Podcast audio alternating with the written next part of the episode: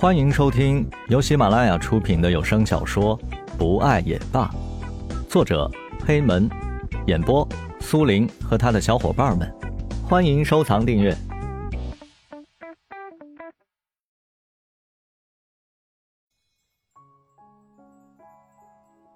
第七十七集，导游说，张良在吕后当权时期受到怀疑，他未必祸端。云游四方，来到此地，见此处地处偏远，又山水清秀奇绝，就在此隐居。死后葬于此处一山峰之上。后因此地他的后人渐多，且姓张，故名张家界。只能说姑且听之，信不信由你。附会名人是常事。中午。在园内乘环保车，在山间盘旋几十分钟之后，就到达了武陵镇上用餐。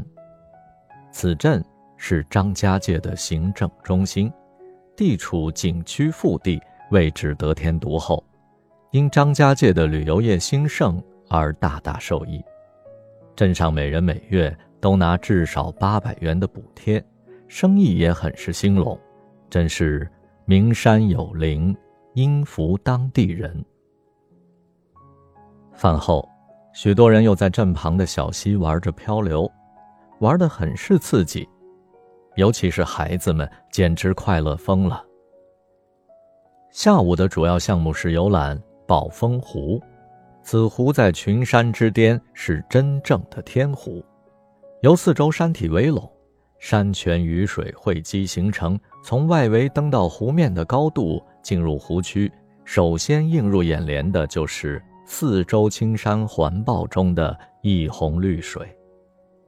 猛一看，还以为那种受污染严重的水，可走近细看，才发现此水清澈无瑕，绿色是因映射周围的绿色植物所致。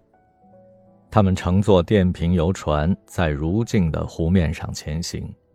上面是满目苍翠的群山，下面一碧如玉的绿水。他们感慨：难怪人们说此处是仙女洗澡的地方，真是不同凡俗。比起千岛湖来，多了点神秘幽静，少了些开阔博大，各有千秋。在一峡口处停一小船，待我们游船稍近，船中出来一苗家打扮的姑娘。唱起了山歌。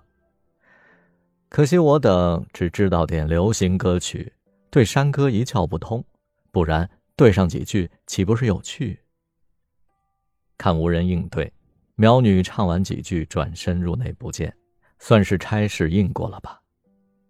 游船在宝峰湖上转了一圈，用时不足一小时，可见宝峰湖很小，称不上湖。但这丝毫不影响它那种灵秀的、透着仙气的美。就在即将登岸的时候，突然雷电大作，风雨交加，而如此剧烈的变化，仅在一瞬间。第二天的行程是游天子山、袁家界。为了减少排队等待的时间，在导游的建议下，大家起了个大早，到达乘缆车处。真的没用排队等候，省了不少时间。导游很英明，缆车一个装六人，里面是随机组合，有男有女。一看那索道从眼前一直延伸到遥远的山顶，看的人心里有点发毛。上了缆车，缓缓上行，离地面越来越高，不多时，下面已经是万丈深渊。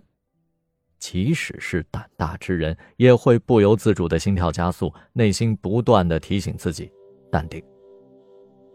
有的女士胆小，吓得闭眼不敢看。江雷他们可是饱览无遗，不过呢，也不敢多往下看。向远处极目横扫，此时身处高处，所见情景与地面有很大的不同，看的范围大了，视角也在不断的变化。只见一个个小而高的山峰，像雨后春笋般的从眼前掠过，加上云雾缭绕，好似天界。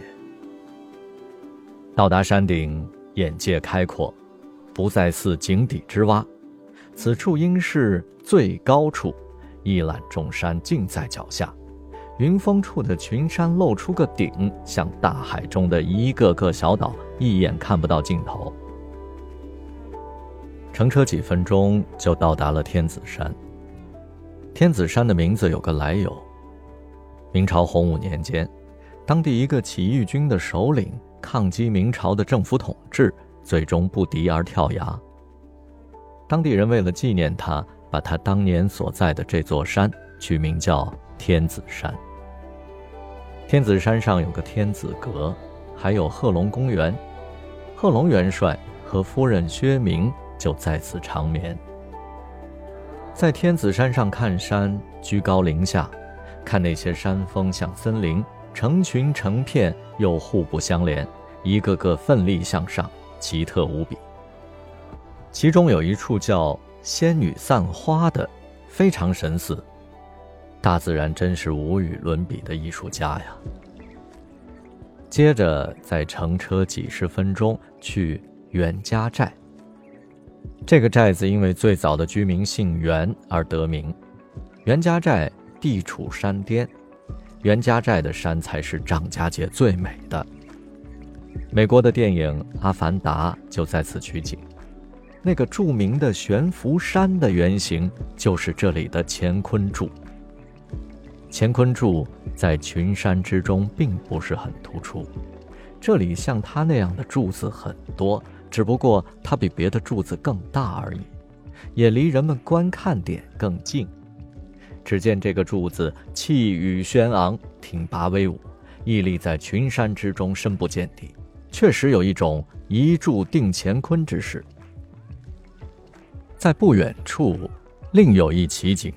叫做天下第一桥，在两山之间凌空飞跨一个天然拱桥，纯属自然造化，人们不免又是一阵惊叹。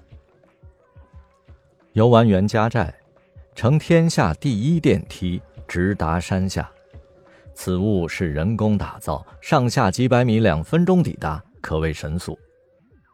现代人插上科技的翅膀，也在不断的创造着奇迹。